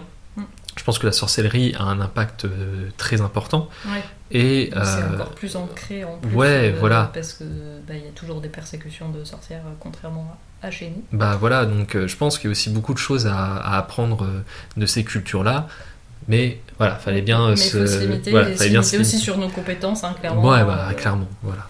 Donc, mais en tout cas, enfin euh, sur tes compétences parce que genre oui Non, sur mes euh, connaissances euh, de autant de de- connaissances. J'ai hein, lu un magazine une fois sur l'histoire de l'art. Non, non, mais après, voilà, c'est. Moi, ce que j'ai trouvé très intéressant à travailler sur le sujet, c'est que bah, j'étais pas habitué à. C'est pas une thématique euh, que j'ai traitée dans ma vie, clairement. ouais. C'est pas une thématique classique à traiter non plus dans les cours que j'ai pu avoir d'histoire de l'art dans mes folles années d'études.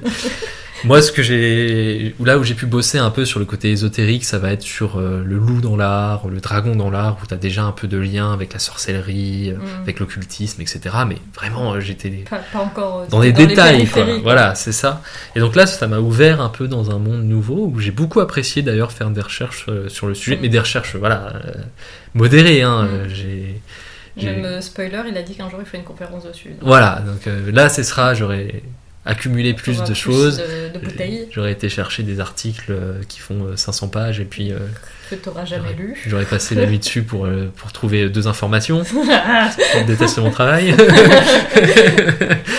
et euh, en, en- en plus, en grec, l'article, hein, c'est pas drôle. Enfin bref. Et euh, mais du coup, ouais, j'ai beaucoup, euh, j'ai beaucoup aimé travailler sur le sujet parce que en plus, c'est des œuvres qui, moi, quand je les observais, étaient plus des œuvres de délectation. Tu vois, je me suis jamais Mm. trop posé de questions dessus. Euh, je, je l'ai regardé parce que c'était joli, parce que c'est du Mm. romantisme noir, c'est du gothique, euh, c'est kitsch parfois aussi. Mm.